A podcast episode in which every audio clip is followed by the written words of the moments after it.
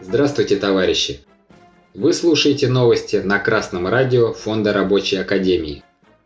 Сегодня в программе. В Ишимбае судят бывшего главврача за незаконное увольнение профсоюзных активистов.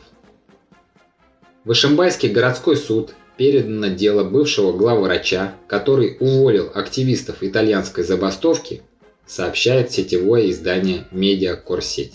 4 февраля прошлого года сотрудники отделения скорой помощи Ишимбайской центральной районной больницы организовали работу со строгим соблюдением правил в борьбе за повышение зарплаты и снижение огромных переработок.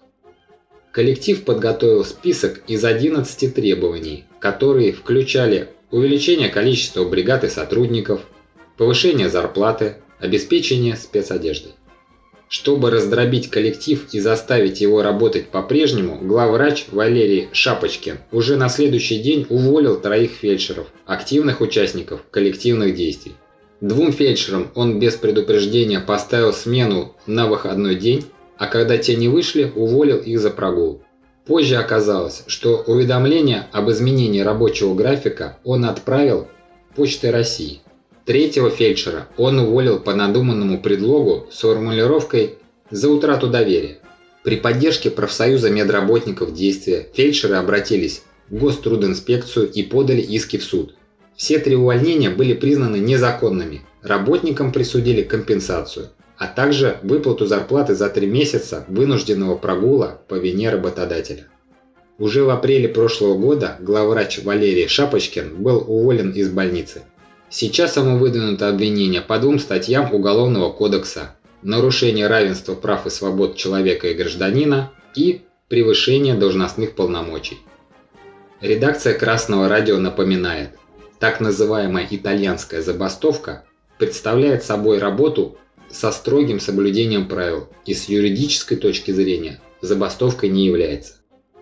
Рабочие, которые еще не до конца осознали силу организованного коллектива, часто говорят, если мы будем бастовать, то нас уволят. Случай Ишимбайской больницы показывает, что такие рабочие слишком доверяют той лжи, которой администрация пытается запугать их.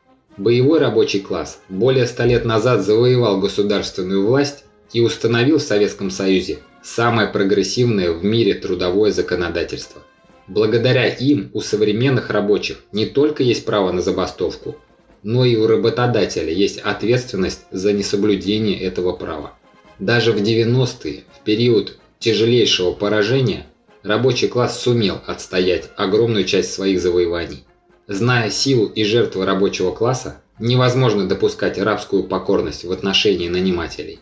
Да, администрация пытается сделать все возможное, чтобы запугать и прогнуть работников. Но это не означает, что она не проиграет в этой борьбе. Ишимбайские медики были вооружены солидарностью и продуманными требованиями. Начав борьбу, они не разбежались от первых ударов противника, а проявили упорство.